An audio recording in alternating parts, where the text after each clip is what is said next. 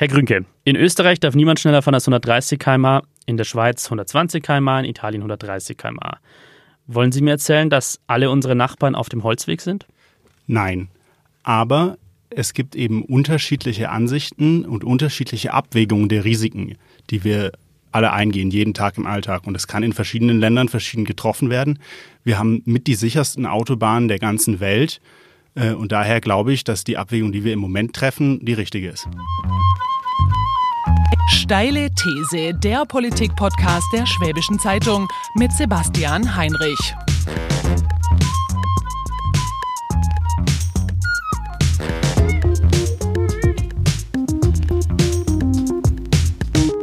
Herzlich willkommen zu Steile These, dem Politik-Podcast der Schwäbischen Zeitung.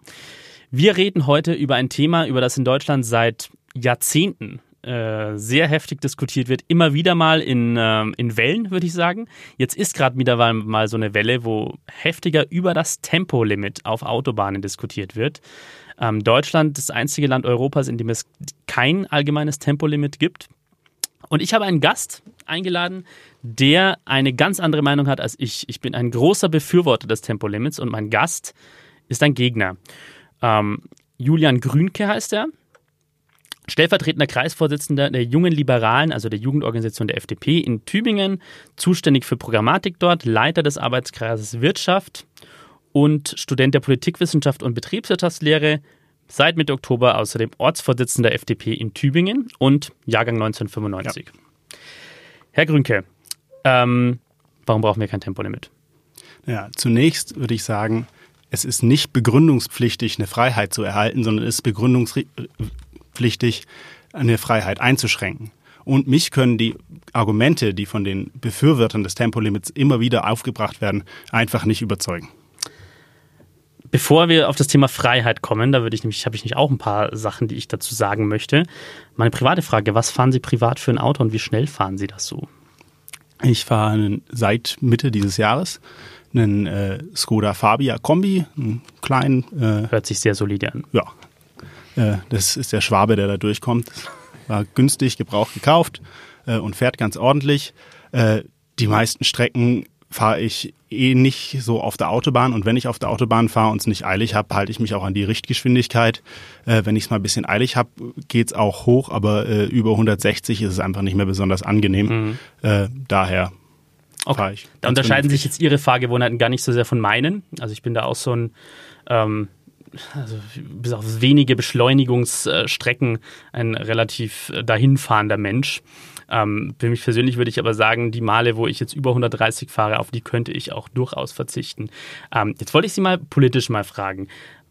Es, es, fällt auf in der Debatte, die wir jetzt haben zum Tempolimit, da haben sich ja auch ein bisschen die, die Mehrheiten der Bevölkerung verschoben, dass die FDP in meiner Wahrnehmung die Partei ist, die mit Abstand am stärksten äh, bei diesem Thema auftritt und damit wirbt, gegen das Tempolimit zu sein. Das ist mir in meinen ähm, Social Media Feeds stark aufgefallen, auf Facebook, Instagram vor allem. Und es gab da diese Facebook-Anzeige, die Sie wahrscheinlich auch, aus, auch kennen, von Christian Sauter, äh, Bundestagsabgeordneter aus Nordrhein-Westfalen.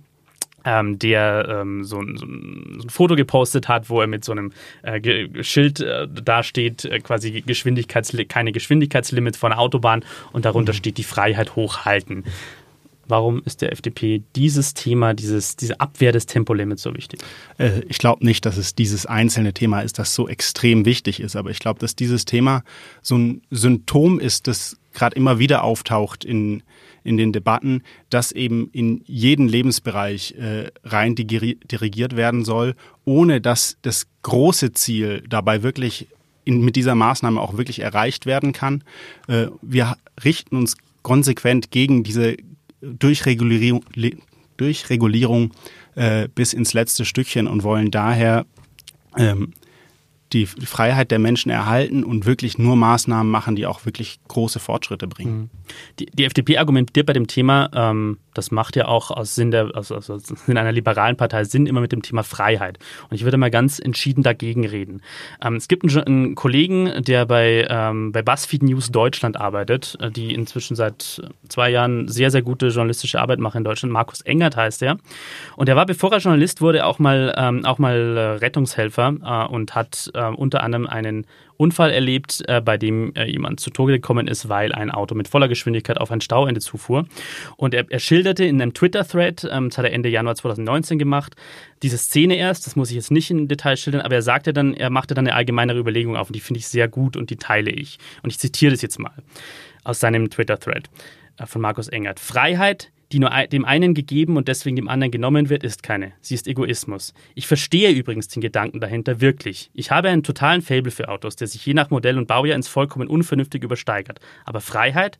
Klar, das klingt anschlussfähig und groß. Aber können wir hier mal kurz pausieren und überlegen, wofür die Vokabel Freiheit alles steht, wie unendlich wichtig sie ist und warum und was für eine unverantwortliche Perversion es ist, sie und die Vokabel dafür so zu missbrauchen. Warum sagen die Tempolimit-Gegner nicht einfach, dass es um Emotionen geht, um Spaß? Spaß, um darum sich etwas zu gönnen. Das ist doch nichts Schlimmes. Ich jedenfalls empfinde das als ehrlicher. Spaß. Und das ist genau mein Punkt. Es ist nämlich aus meiner Sicht geht es beim Thema Tempolimit nicht um Freiheit, weil Sie ja genauso gut wie ich wissen, dass Freiheit auch äh, nach dem Grundgesetz, wir haben ja das also die, das Freiheitsgrundrecht, die, die allgemeine Handlungsfreiheit steht ganz am Anfang unseres Grundgesetzes, Artikel 2 Absatz 1 und die ist ja auch in diesem Artikel 2 Absatz 1 schon eingeschränkt. Da wurde, also ganz kurz gesagt, gibt ja auch das Sprichwort, meine Freiheit hört da auf, wo die des anderen anfängt. Und ähm, das ist ein enorm hohes Gut in Deutschland und ich finde es auch ein bisschen schwierig, wenn bei diesem Thema, wo es wirklich um was ganz Essentielles geht, das auch in dem Artikel 2 Grundgesetz steht, nämlich die körperliche Unversehrtheit, ähm, warum wir da das Thema Freiheit mit einbringen. Das, das leuchtet mir einfach nicht ein. Es geht tatsächlich aus meiner Sicht um Spaß. Also Leute wollen schnell fahren und wollen Spaß dabei haben. Und darüber sollten wir diskutieren, finde ich. Ist es rechtfertigt das, dass wir ein hohes Unfallrisiko haben, dass wir eine größere Gefahr im, im Straßenverkehr haben? Und ich sage nein. Jede Form der nicht, jede Form des Nichtmachens von Regeln im Straßenverkehr senkt die Freiheit. Äh, nein, tut mir leid. Äh, jede Form äh, des Nichtmachens von Regeln im Straßenverkehr senkt die Sicherheit. Wir könnten ja auch sagen, wir machen 30 in allen Innenstädten. Das mhm. würde die Sicherheit sehr erhöhen. Mhm. Wir könnten sagen, wir machen 80 auf allen Landstraßen. Mhm. Das würde sicherlich deutlich mehr Leben retten mhm. als ein Tempolimit auf Autobahnen. Aber all diese Abwägungen treffen wir nicht. Es gibt immer einen Abwägungsprozess. Ist diese Maßnahme, die wir da treffen, verhältnismäßig? Ich glaube zum Beispiel, dass wir beim Tempolimit eine komplett übersteigerte Debatte haben, was, wie groß die reale Gefahr ist, wie groß wirklich die Zahlen sind, wo ein Tempolimit auf Autobahnen Menschenleben retten könnte. Mhm. Wir können uns anschauen, wie viel Prozent der Autobahnen sind überhaupt unbeschränkt freigegeben und welche Stellen der Autobahn sind es.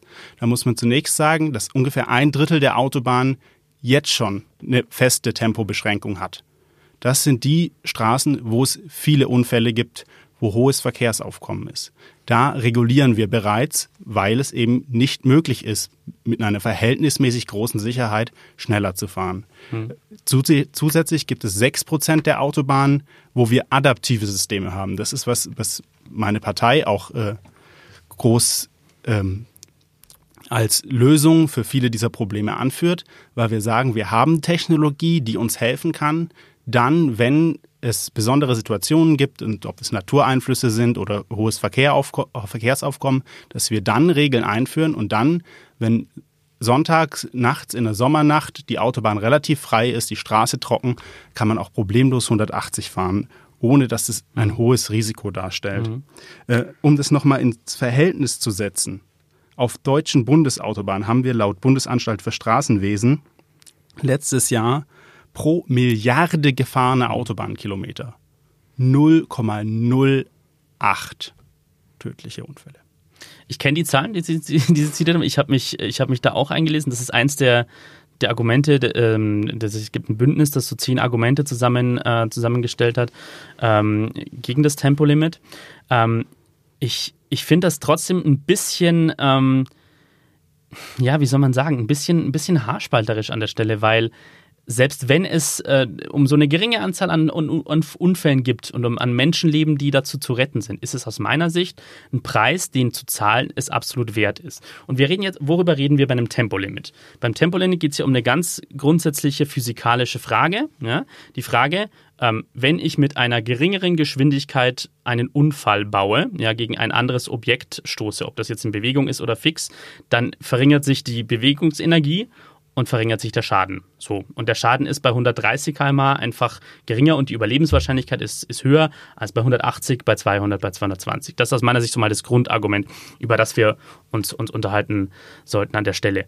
Und ich sehe auch, ich, ich, da gehe ich jetzt wieder auf Sie zu ein bisschen, das Argument ist natürlich immer ein bisschen schwierig, ähm, diese 1 zu 1 Vergleiche zu machen zwischen, keine Ahnung, Deutschland und Italien, Deutschland und den USA, Deutschland und der Schweiz, mhm. weil natürlich hängt die Sicherheit auf den Straßen von vielen anderen Faktoren ab, von der, von der Infrastruktur, wie gut sind die Straßen, wie schlecht sind die, äh, wie gut werden die Verkehrsregeln eingehalten. Also in den USA ist ja zum Beispiel die Unfallrate deutlich höher, aber das ist auch die Fahrweise unglaublich anarchisch, da gibt es kein Rechtsüberholverbot und so weiter und so fort. Ähm, und so, also das ist schwierig. Aber dann schauen wir uns mal, was, glaube ich, einen sauberen Vergleichen gibt, ist so ein Vorher-Nachher-Vergleich. Und da ähm, gibt es ein Beispiel, das ich mir, mir gestern, das ich gestern gefunden habe bei der Recherche und das ich sehr einleuchtend fand. Ähm, und zwar im, äh, in Brandenburg, im Bundesland Brandenburg, da wurde im Jahr 2007 ähm, untersucht. Da war 2000, 2002 auf einem 65 Kilometer langen Abschnitt Tempo 130 eingeführt, eingeführt mhm. worden. Das war vorher ohne Geschwindigkeitsbegrenzung und die Landesregierung hat einen Studienauftrag gegeben, die das vorher mit dem Nachher verglichen hat und es gab nur noch halb so viele Unfälle. Ähm, und die Zahl der Toten und der Verletzten auf dieser Strecke 65 Kilometer hat sich noch stärker reduziert. Und ich sag mal so, diese Vergleiche zeigen das dann doch schon sehr deutlich, also dass der Effekt also sehr direkt ist. Es gibt eine proportionelle äh, Wirkung. Also ich äh, mache ein Tempolimit und das, das hat die Auswirkung, ja, die Unfälle nehmen ab und ja, ähm, die, die Verletzten und Toten sinken. Und dann ist tatsächlich, also auf derselben Strecke, mit denselben Infrastruktur mhm. und so weiter und so fort.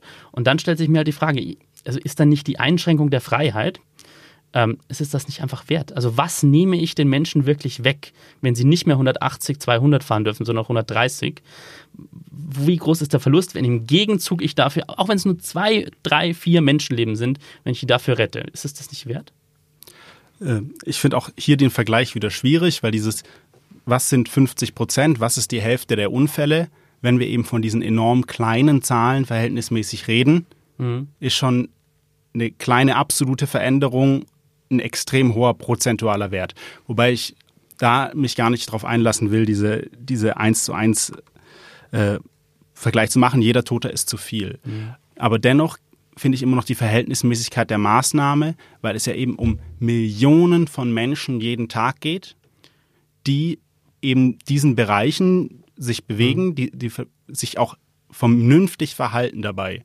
Weil wir immer sagen müssen, wann kommt es zu einem Unfall Mhm. dann, wenn sich jemand falsch verhalten hat. Mhm. Und natürlich ist ein Unfall, wenn sich jemand falsch verhält mit höherer Geschwindigkeit, schlimmer, mhm. als wenn er sich mit niedrigerer mhm. Geschwindigkeit verhält.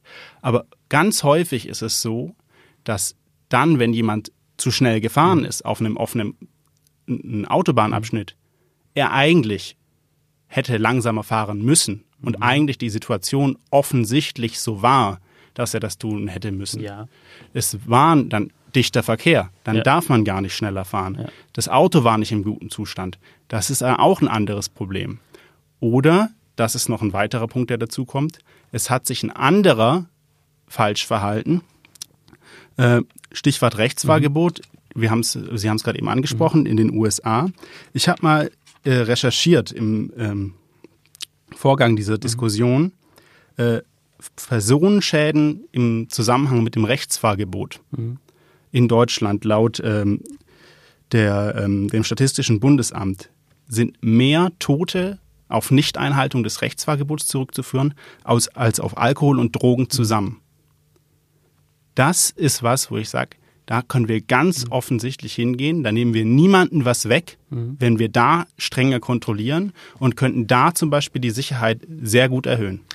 Das will ich gar nicht wegbügeln. Das ist absolut, ähm, die, die Zahlen sind, die sind schlüssig und das, das mhm. ist ein großes Gefahren, ähm, ein großes, äh, ein häufiges Gefahrenszenario. Jemand mhm. schert aus, ohne vorher in den Blinker, äh, vorher in den Spiel geschaut zu haben. Nur alles, was Sie vorher genannt haben, all diese Faktoren, also das Auto ist schlecht gewartet, jemand schaut nicht in seinen Rückspiegel und so weiter und so fort. Bei all diesen Fällen ist doch trotzdem der Schaden bei einem Unfall deutlich geringer, wenn der hinten mit, 200, äh, mit, mit 130 angefahren kommt, als wenn er mit 200 angefahren kommt. Weil er noch ausweichen kann, weil er noch abbremsen kann weil er, und, und so weiter und so fort. Also all das, was Sie sagen, ja. das, das, das stimmt, das sehe ich auch so. Natürlich gibt es auch ganz andere Faktoren noch, aber das ist doch kein Gegenargument. Das ist doch trotzdem, auch bei all diesen Fällen kann man das zusätzliche Risiko verringern, wenn man ein Tempolimit 130 einführt, aus meiner Sicht. Ja, kann man. Ja. Aber, das ist eben das, was ich gesagt habe. Es ist ein Faktor. Wir treffen, es ist ein Faktor. Aber wir treffen, aber die, es ist eine Risikoabwägung. Es ist halt ein sehr gewichtiger. Also ich meine, die, ja. die, die Zahl der Tode, also die Zahl der, der, der, der, der, der, der Verkehrsunfälle mit Todesfolge ist ja nach wie vor, also Statistik nach Statistik kommt heraus, die höchste, die größte Ursache ist unangepasste Geschwindigkeit. Nach ja. wie vor. Warum ja, aber das, nehmen wir nicht zumindest einen Teil des Risikos ja, weg? Da müssen wir sagen, die größte Ursache ist unangepasste Geschwindigkeit. Mhm.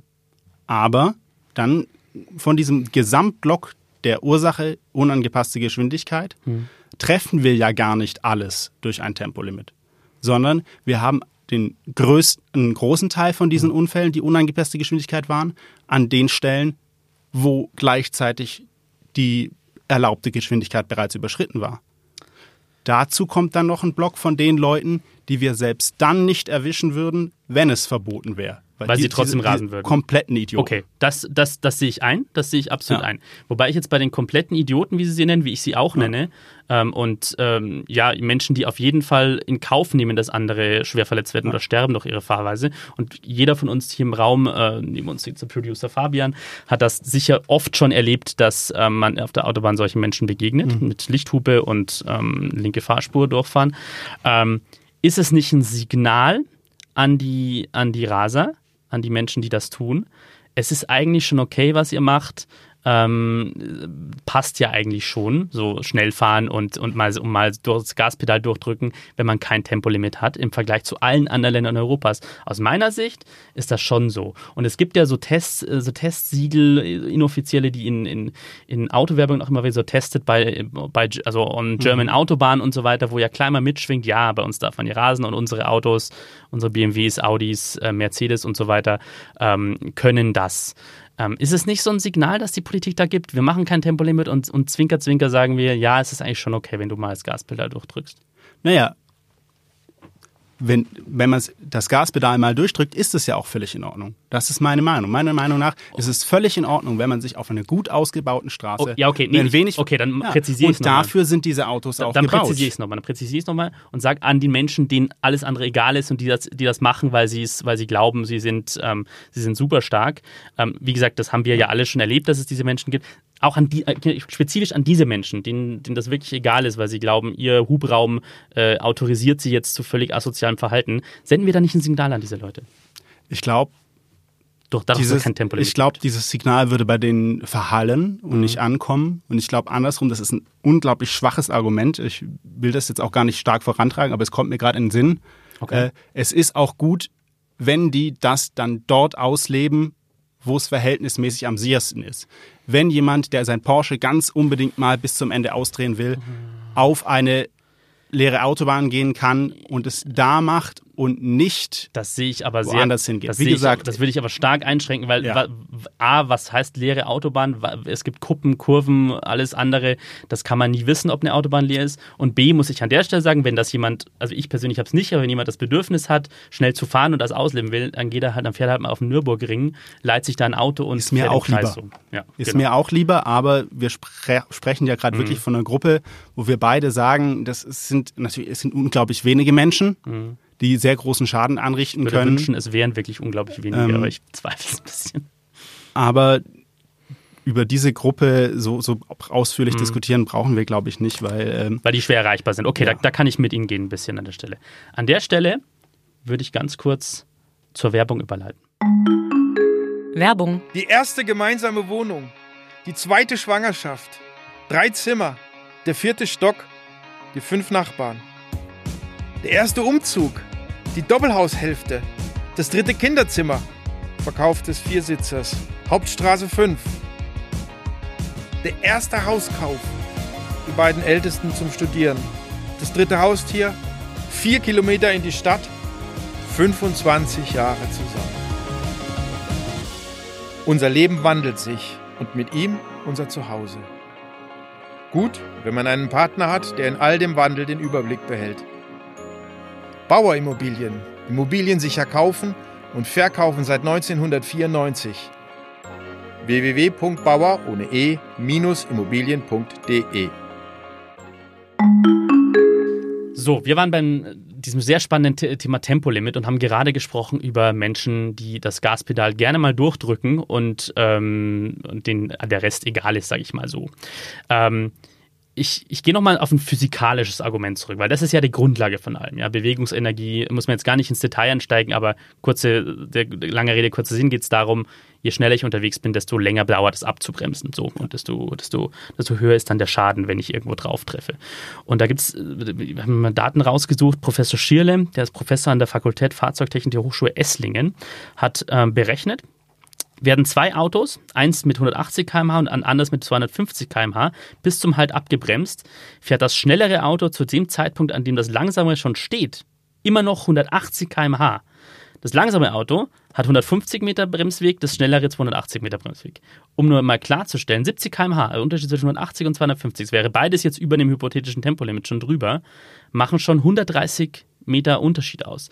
Und, und ich finde, dieser Unterschied ist so gewaltig. Also sie haben, haben wir beide wahrscheinlich auch Physik unterrichtet, dass Bremsweg so eher, also das nicht so linear nach oben geht, sondern sich sehr stark ähm, sehr, sehr, sehr stark äh, in die Höhe geht, je nach bei steigender Geschwindigkeit. Ähm, das, der, der Unterschied ist so enorm aus meiner Sicht. Auch das wieder ist, ist, ist so, so, ein schlagendes Argument, wo alles andere, was Sie, was Sie jetzt sagen, mit ähm, Freiheit einschränken und ähm, das ist vielleicht nicht das äh, einzige, der einzige Grund, halt einfach irgendwie ich sage immer ja, das, das, ist an der Stelle Mehrwert. Also dieser Bremsweg, den ich gewinne und wie gesagt, die Personenschäden, die ich dadurch vielleicht ja. vermeide. Ja, also was man dann natürlich auch sagen muss, ist, der, der 250 fährt, muss sich auch an den Mindestabstand mhm. halten, der für 250 km/h vorgeschrieben ist. Und wenn er das tut, hat er auch genug Abstand, um im Falle des Falles abzubremsen. Aber der, der Mindestabstand das, ist ja schon ist ja riesig quasi. Also das ja, deswegen bin ich auch der Meinung, mhm. dass wir mehr adaptive Systeme brauchen, dass wir smartere Technologie brauchen und dass wir denjenigen, die sich nicht an die Regeln halten, auch sauber auf die Finger schlagen. Aber nicht generell allen die sich an die Regeln halten, es zum Vorwurf zu machen oder es auch äh, anzukreiden und sie einzuschränken, mhm. weil es andere gibt, die das nicht tun. Dann müssen wir ja. eben auch die Abstände auf der Autobahn vernünftig kontrollieren, äh, müssen äh, andere Kontrollmaßnahmen machen, um die Leute zu erwischen und um es auch in der Bevölkerung bekannter zu machen, dass häufige Abstände mhm. kontrolliert werden und so die Sicherheit tatsächlich zu erhöhen, statt eben mit dieser plakativen Maßnahme. Weil Sie gerade das Thema adaptive Systeme, Technologie und ähm, der, der, der Fortschritte der Mobilität ansprechen. Ähm, das ist ein Punkt, den wollte ich eigentlich erst zum Schluss ansprechen, tue es aber jetzt schon. Ähm, der ganze Wandel, der jetzt gerade schon stattfindet hin zu autonomen Fahren, zu alternativen Antriebstechniken, also momentan schaut es ja so aus, als würde die E-Mobilität sich, sich durchsetzen, also da deutet zumindest einiges darauf mhm. hin. Ähm, macht es das, die ganze Frage eh nicht obsolet, die Frage nach einem Tempolimit. Ich meine, autonom fahrendes Auto, ähm, selbst bei, wenn wir jetzt ein, irgendwann ein gut ausgebautes 5G-Netz haben, ähm, ab einer gewissen Geschwindigkeit funktionieren die Dinge halt auch nicht mehr. Also kann man sie gar nicht mehr regulieren. Und ich weiß nicht, ob, ob Ihr Auto ein Tempomat hat mit, mit, mit Geschwindigkeit, mit Abstandsmesser. Also mein, mein Auto hat so eins. Und ähm, das, das, also das ist ja sowieso also da, da, da, verliert der Geschwindigkeit ohnehin schon ein bisschen an ihrem Wert und an ihrem Reiz. Also die Frage, die dahinter steht, in zehn Jahren ist, es, hat sich, ist der Käse doch eh gegessen bei dem Thema, weil dann eh alle Autos oder sehr viele Autos schon autonom fahren. Sehen Sie das nicht so? Na, ich glaube äh, leider, dass wir in Deutschland nicht so schnell sein werden, dass in zehn Jahren alle äh, Autos Nee, nicht alle, aber fahren. ein größerer Teil, sagen wir mal so. Ich ja. zweifle bei der Politik der aktuellen Regierung dass, daran, dass wir bis dahin überhaupt ein flächendeckendes 5G-Netz haben. Da mögen Sie ähm, recht haben. Das wäre jetzt wieder ein Thema, was, wo wir gar nicht streiten was müssen. Die, äh, was die Sensorik angeht, äh, glaube ich, dass da sehr viel möglich ist, dass da auch mehr möglich ist, als man denkt. Also äh, ich denke spontan an äh, das Auto meines Vaters, äh, da geht der, ähm, der hat so ein Radar vorne drin, mhm. mit dem er dem äh, Auto vorne folgen kann. So ein adaptiver Tempomat. Äh, genau. Ja. Äh, der funktioniert im Moment äh, bis 210 km/h. Mhm.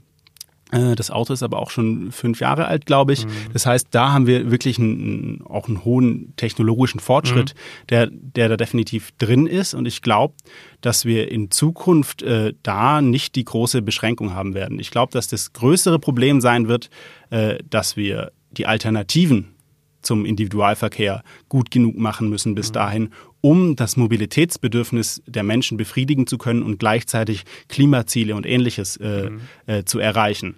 Okay, da, da, sind wir jetzt wieder beim Thema, wo ich wahrscheinlich äh, gar nicht so viel streiten würde mit Ihnen, aber bevor das jetzt zu harmonisch wird, äh, gehen wir zum Streit zurück und zu dem, und zu dem Thema Tempolimit für Autos. Ähm, auch hier wieder Thomas Schierle, Professor an der Fakultät Fahrzeugtechnik in Esslingen. Ähm, es gibt, der, der, der hat, seine Aussage dazu ist, ähm, wenn man jetzt auf Elektroautos zum Beispiel sieht, ähm, dass 180 km/h, selbst die 180 km/h schon eine sehr hohe Messlatte sind für Elektroautos, wenn die sich stärker verbreiten. Und ähm, Autos ohnehin, das sieht man jetzt schon. Ich, ich habe ein paar, ähm, so Social Media folge ich ein paar Leuten, die mit E-Autos schon unterwegs sind, die ohnehin sagen, äh, auf, aufgrund der Reichweite ähm, fahren die meistens ja ohnehin nicht schneller als 120, 130 und die ein ganz anderes Verhältnis zur Geschwindigkeit entwickeln.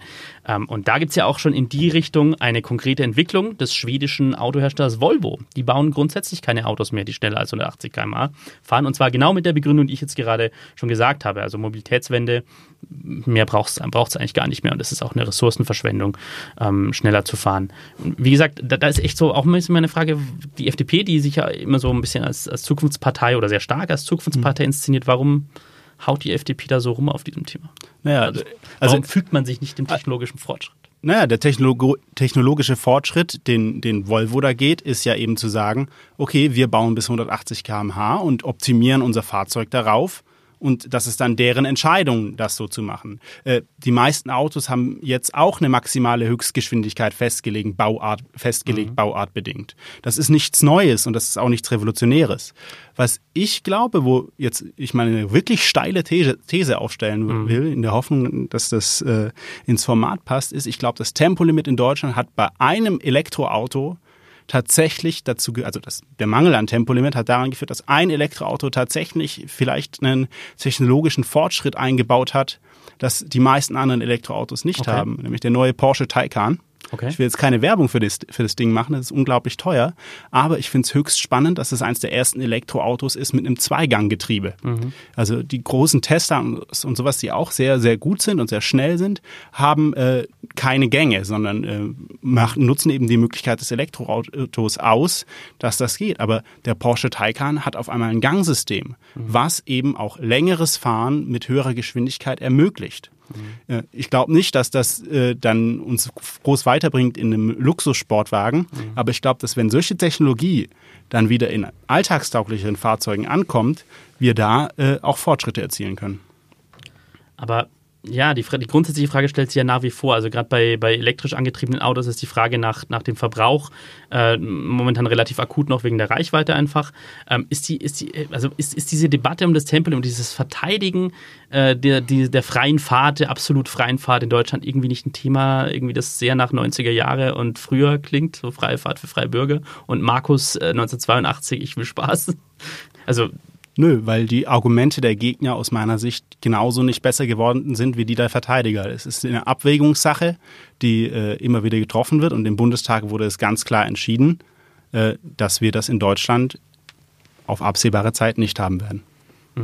Wobei sich da ja, ähm, und das finde ich sehr spannend bei dem Thema, ähm, die Meinung in der Bevölkerung langsam beginnt oder schon, schon relativ verschoben hat. Also es war, ähm, ich kann mich so erinnern, die Zeit, als ich mich angefangen habe für Politik zu interessieren, 90er Jahre, da gab es mal 1998, ich weiß nicht, ob es, ja, da waren Sie wahrscheinlich noch zu jung dafür, die Grünen auf einem Parteitag beschlossen haben, unter anderem, dass sie den Benzinpreis auf damals 5 Mark erhöhen möchten und ein Tempolimit von 100 auf den Autobahnen fordern möchten. Und da gab es einen riesen äh, ähm, medialen Aufschrei. Ich erinnere mich an Bildtitelseiten, die dann ähm, die, die Grünen für, für absolut verrückt erklärt haben und so weiter und so fort. Und heute ist es so, ich habe jetzt die, die jüngsten Umfragen nochmal angeschaut, da waren ähm, Auftrag des Verkehrssicherheitsrats, okay, das ist von 2017, aber da gab es ein Jahr immerhin von 52 Prozent. Und dann noch äh, jünger als Umfrage ähm, und zwar im, interessanterweise im Auftrag der Bildzeitung aus dem Sommer. Wo sich 57 Prozent in einer Forsa-Umfrage für das Tempolimit ausge, äh, ausgesprochen haben und noch, drei, und noch 42 dagegen. So im Schnitt äh, war eine Geschwindigkeit von 136 km/h da avisiert von den, von den Befragten. Und ähm, da frage ich mich auch wieder, ist da der, ist die, geht da die FDP nicht einfach schon gegen, also gegen die Meinung der meisten Menschen? Aber hat sich da nicht einfach die Stimmung total gewandelt? Ist den Deutschen einfach dieses grenzenlose, schnelle Fahren nicht mehr so wichtig? Ich denke, dass sich das in gewisser Weise schon verändert hat. Äh, dass in, vor allem auch in meiner Generation und den noch jüngeren, die, die jetzt äh, bei Fridays for Future ganz viel auf die Straße gehen, das Verhältnis zum Auto grundlegend geändert mhm. hat. Äh, gerade bei, den Urban, bei der urbanen Bevölkerung ist ein Auto wirklich Nebensache und hat gar nicht mehr diesen Charakter, den es irgendwie für meine Eltern noch hatte, mhm. äh, als das Symbol der Selbstständigkeit.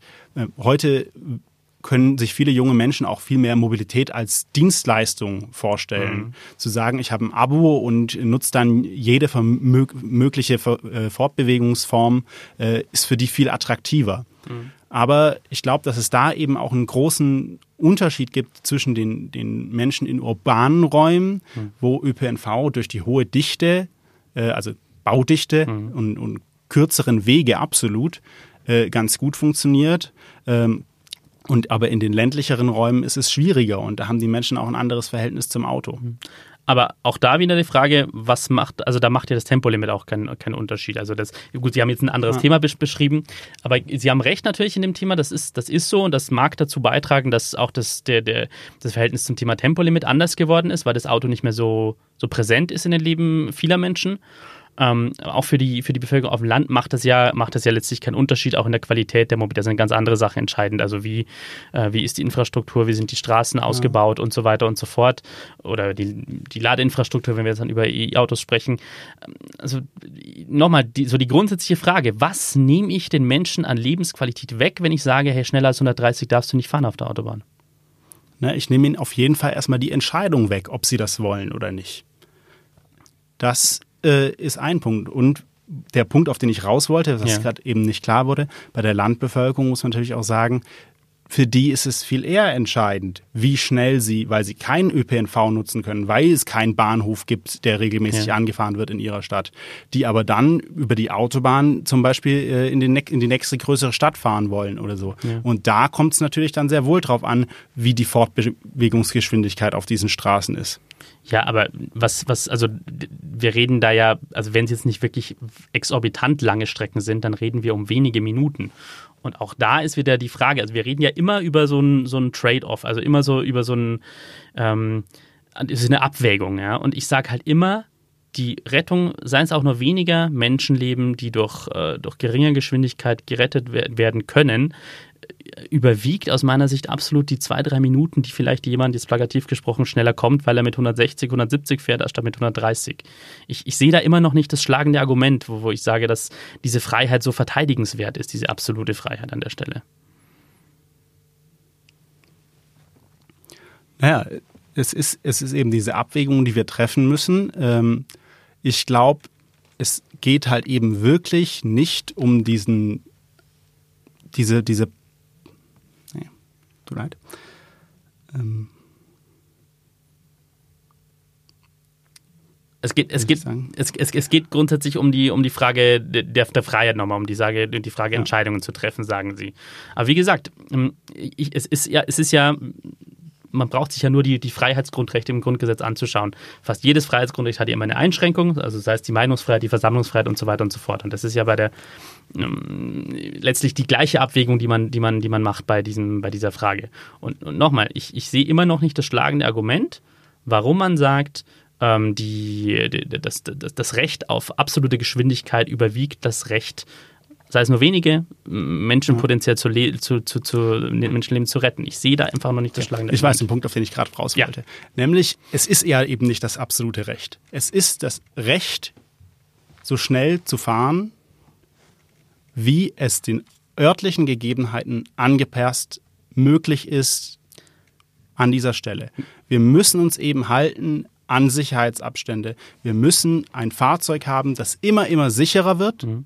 das und müssen dabei darauf achten, was in unserer Umwelt passiert. Und das Risiko, das davon ausgeht, wenn man sich an alle Regeln hält, wird von Tag zu Tag immer kleiner. Da gebe ich Ihnen recht. und daher treffen wir diese Entscheidung so, dass wir diese Millionen von Menschen, die jeden Tag schneller fahren als 120 oder 130, je nachdem welches Limit, dass für diese Millionen von Menschen, wo in den aller, allermeisten Fällen absolut nichts passiert, das in Summe nicht rechtfertigt, dass wir all diese Menschen einschränken, statt, und stattdessen nicht andere Maßnahmen ergreifen, die die Sicherheit viel mehr erhöhen. Zum Beispiel diese adaptiven Systeme anstellen, wo es viele Unfälle gibt, die dann sicher auch noch an anderen, in anderen Situationen, wo gar nicht die Geschwindigkeit das ausschlaggebende mhm. Problem ist, äh, zum Beispiel ein Stauende hinter einer Kurve, wo die Geschwindigkeit, die man fährt, relativ egal ist. Wenn, wenn man es nicht sieht, hat man Pech.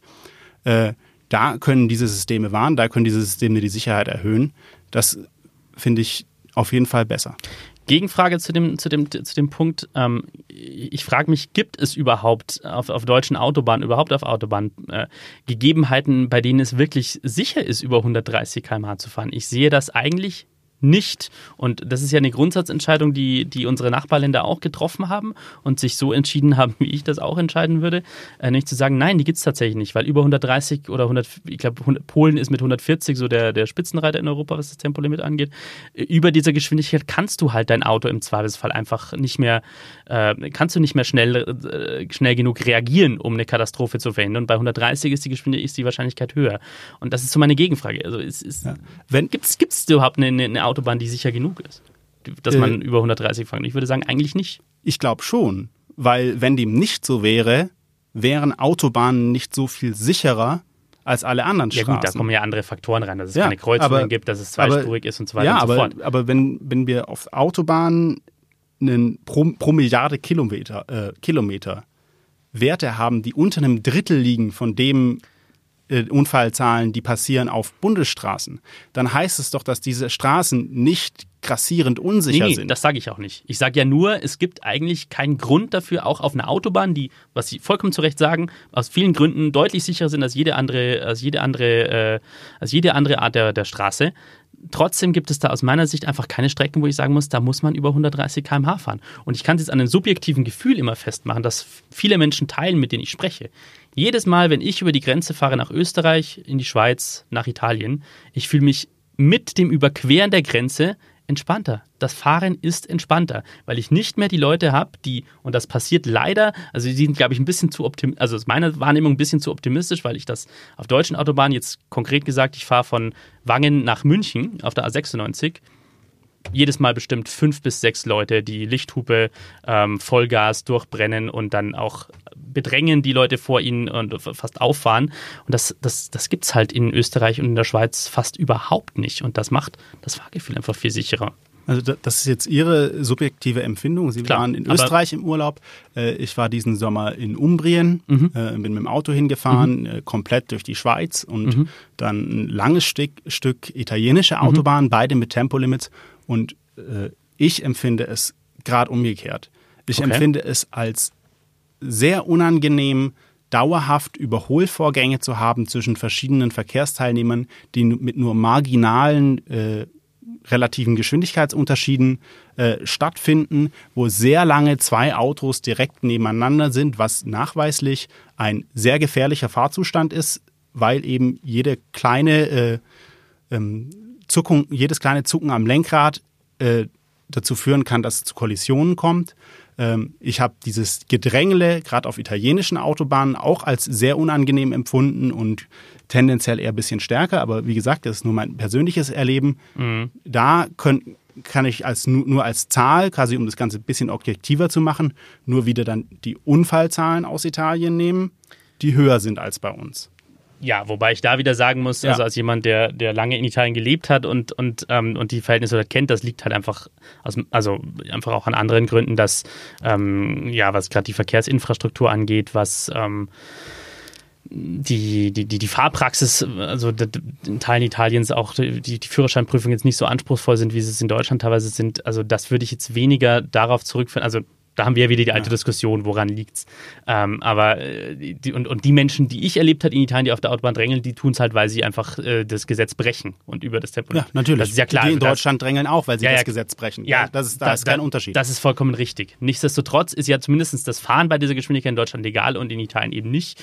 Und einen gewissen Anteil der Menschen hält das halt schon davon ab. Und wie gesagt, meine Wahrnehmung ist immer die, das passiert in anderen Ländern halt viel seltener, dieses, dieses Drängeln und, und extrem gefährliche Fahren. Was Sie noch gesagt haben mit dem, äh, mit dem parallel zueinander, zueinander fahren, könnte man ja auch regeln, indem man zum Beispiel sagt, rechts äh, ist, ist, die, ist, ist, eine andere ist eine andere Höchstgeschwindigkeit als anderswo. Das gibt es ja gerade in Italien auch schon so, auf, auf, auf, auf der Po-Ebene zum Beispiel auf vielen Strecken, wo es dann heißt, auf dieser Spur äh, darfst du nur so und so viel fahren, wenn du schneller fahren willst, fahr auf die linke Spur. Das, das könnte man ja auch so regeln und da gibt es ja dann sicher auch technologische Methoden in Zukunft. Dann natürlich auch wieder Einfluss auf die Leistungsfähigkeit des gesamten Verkehrssystems, wenn man äh, eine Spur verlangsamt.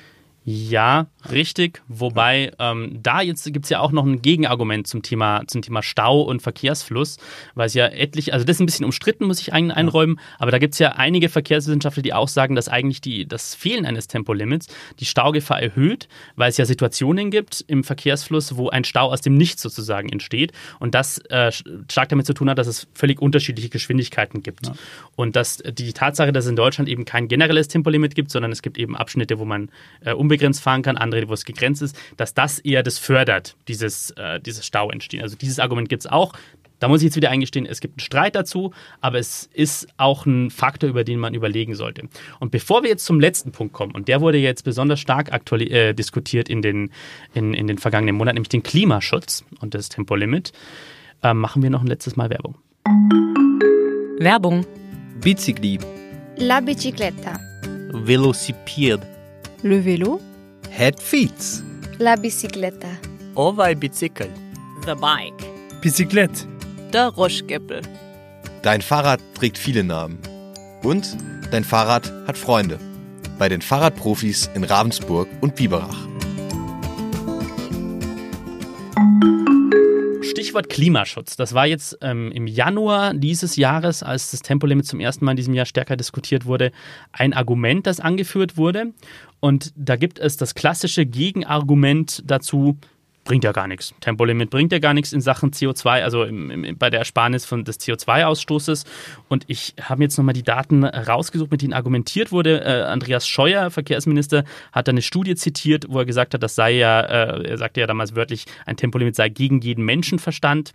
Naja, äh, und er zitierte dann eine Studie, nachdem äh, der CO2-Ausstoß äh, nur um 0,5 Prozent gesenkt werde.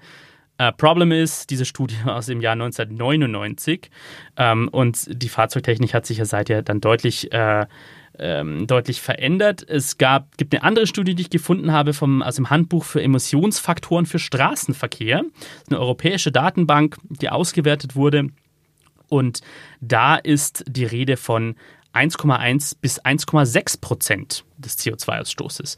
Und das Argument, das immer kommt von, von Gegnern des Tempolimits, ist ja, ist doch, viel zu, ist doch gar nicht so viel, ist doch, ist doch nicht erheblich. Und ich sage, doch, 1,1 Prozent der Emissionen im Verkehr ist schon eine ganze Menge. Für eine Maßnahme, die aus meiner Sicht das Leben von ungefähr null Personen verschlechtert, ähm, ist das schon eine ganze Menge. Und gerade beim Klimaschutz geht es ja tatsächlich auch um, um, um die Summe der Maßnahmen, also auch tatsächlich um kleine Maßnahmen, die in der Summe dann eine erhebliche Ersparnis äh, mit sich bringen. Und da würde mich mal Ihre Meinung interessieren.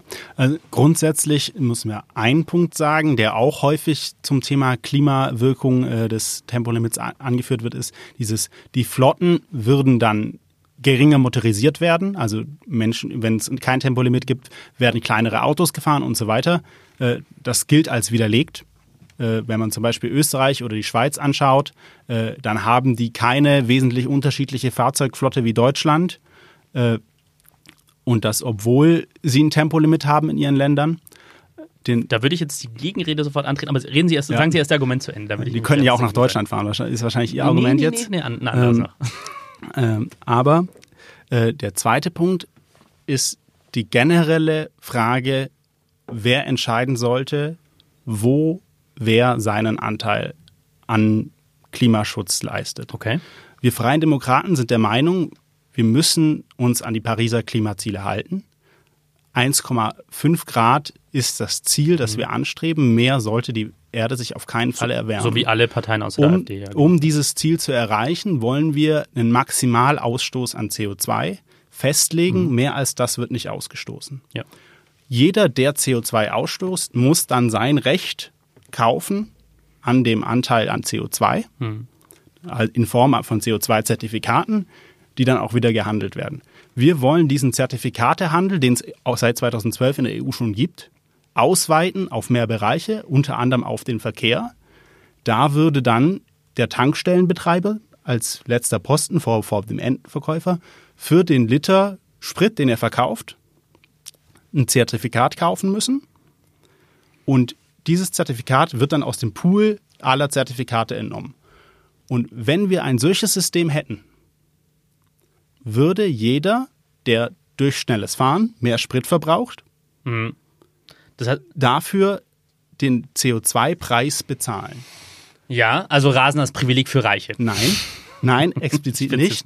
Aber die Entscheidung, wo ich CO2 einspare, sollte bei der Person selber liegen.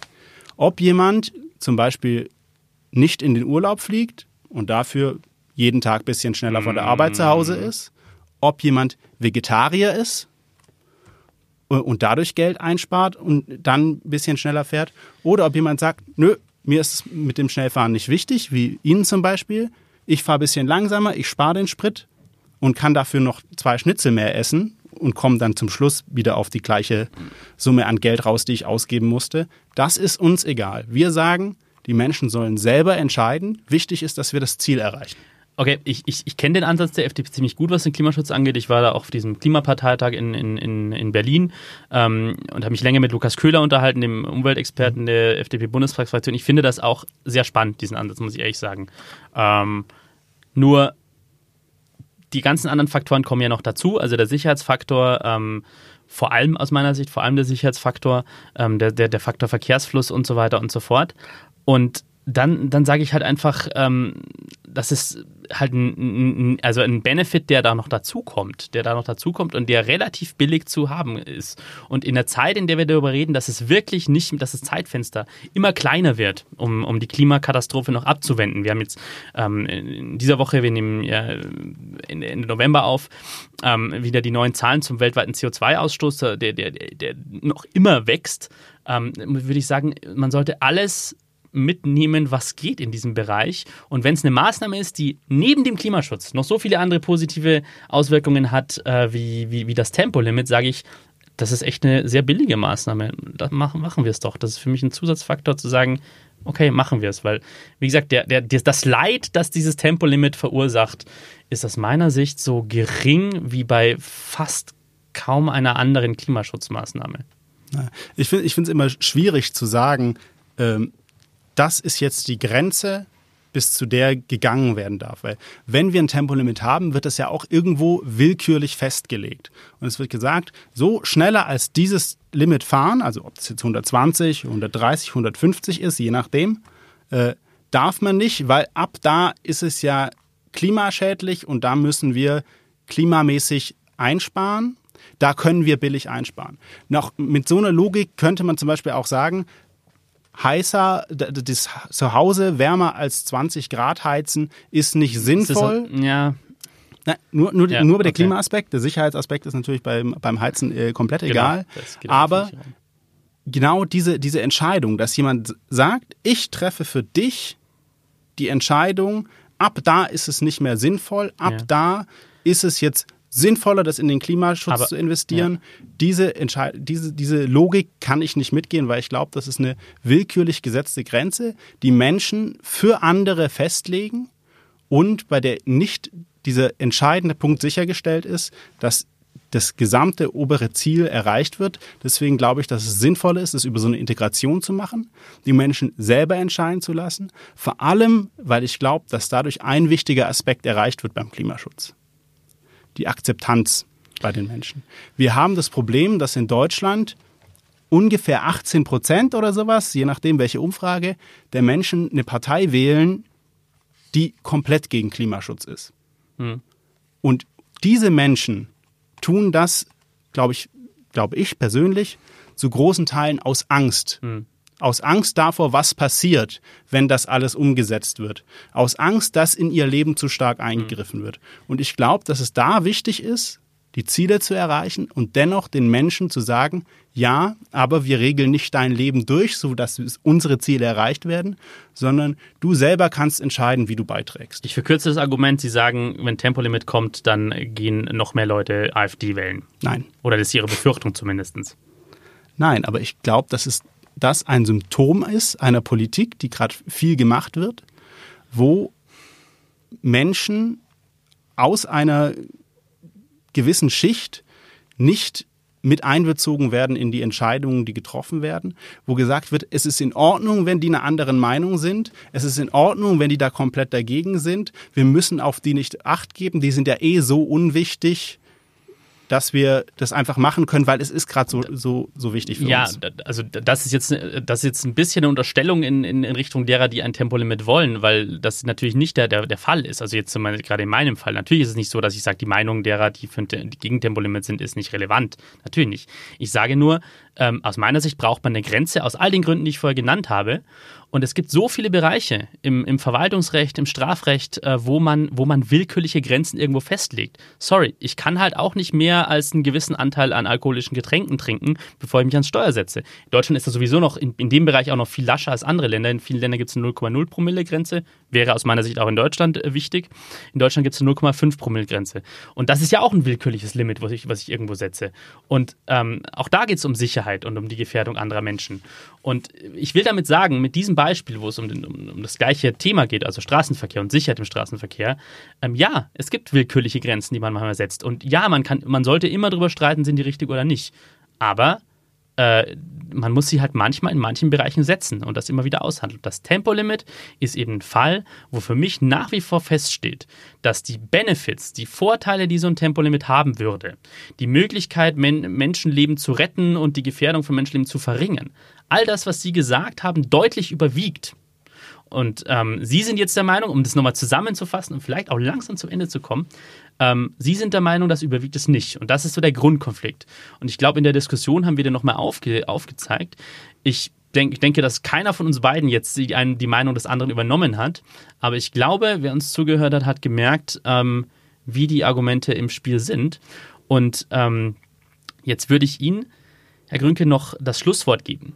Was wollten Sie noch unbedingt loswerden zum, Tempo, Tempo, zum Thema Tempolimit? Ich will einen großen Aufruf starten oder einen kleinen Aufruf starten an all diejenigen, die diesen Podcast hören. Äh, fahrt vernünftig, äh, okay, haltet euch an die jeweiligen Tempolimits, äh, fahrt defensiv und genießt es manchmal auch, wenn die Autobahn leer ist, dass ihr so fahren könnt, wie ihr wollt. Okay, ähm, wie gesagt, warum ich für das Tempolimit bin, habe ich jetzt schon ausführlich begründet. Ähm, ich bedanke mich sehr herzlich für, bei Ihnen für das Gespräch, Herr Grünke, und ähm, wünsche Ihnen allzeit gute Fahrt. Vielen Dank, Herr Heinrich.